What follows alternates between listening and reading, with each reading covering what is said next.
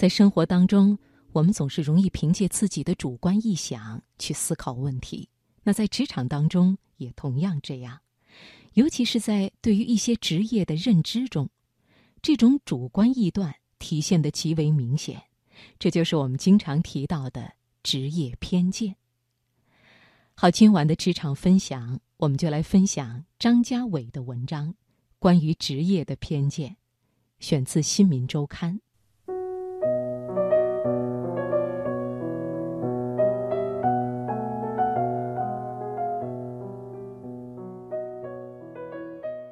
一个围棋手应该长成什么样呢？大家多半觉得应该像吴清源先生那样仙风道骨。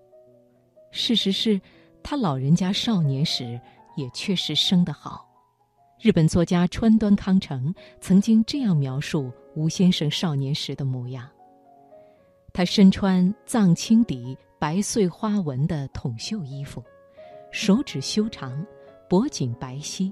使人感到他具有高贵的睿智和哀愁。过去从未有人给我留下过这样天才的鲜明印象。这模样确实是好，但是每个棋手都该如此吗？其实对许多行业都有类似的误解存在，比如大家都认为作家该是风流倜傥的行业，然而巴尔扎克。私下里就是个品味俗气的胖子，每当拿到一笔预付的稿费，他便迫不及待地去搞花里胡哨的装饰。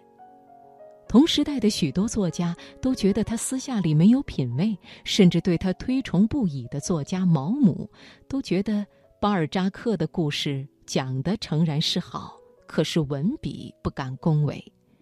但是这并不妨碍巴尔扎克写出惊世骇俗的著作。再比如，大家都认为钢琴家或者作曲家都该是高雅的行当，然而，如勃拉姆斯这样的人物，从小穷困，所以不得不去卖酒的地方弹钢琴养活自己，并沾染了一身市井气。据说，勃拉姆斯第一次去李斯特家拜访，听主人弹琴，居然很没礼貌地睡着了。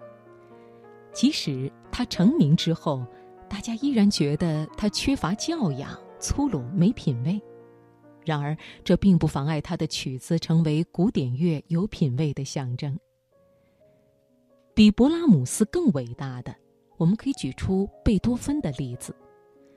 贝多芬在一八一零年之后不修边幅，待人真诚但粗鲁。第九交响乐当年首演时。门德尔松的父亲，一位颇有品位的银行家，去听了，觉得仿佛是乌鸦叫，毫无品位可言。但是这并不妨碍贝多芬的伟大。说到这儿，我们不免会产生这样的疑问：为什么会有这样的想象与现实的落差呢？因为艺术家或是其他传说中风流倜傥的职业本身。本身就都是小众的存在。法国人拉永德·木兰曾经写过一本名为《艺术、工业与市场》的书。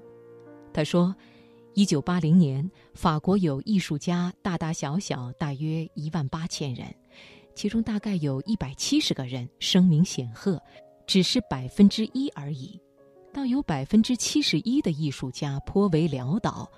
倘若追根溯源，这一万八千的艺术家里，有百分之八十的人都曾经一度声名显赫，但终敌不过时间的流逝。拉永德·木兰在另一份报告里则表示，一九六五年他跟踪了一百六十五位著名的艺术家，二十年后，在这些人里面只有十七位还保有着声名，其他人基本上已经淹没无闻了。他们或者创作少了。或者创作出来也卖不了钱。这充分说明，大众所了解的通常是金字塔顶的存在。大家对某种职业状态也出于一种想象，而无视了一个细节：所谓养尊处优的风范，许多时候都出于个人的性格与生活处境，而非职业本身所带有的光华。海明威在二十世纪二十年代闯荡巴黎，经常去见各色作家。这些作家大都会对他的壮硕体格大感诧异，因为海明威酷爱拳击。他们经常会问海明威：“你真的是作家吗？”海明威回答：“是。”但是，作家不应该都是瘦骨伶仃、脸色苍白的吗？你看，大众就是这么想的。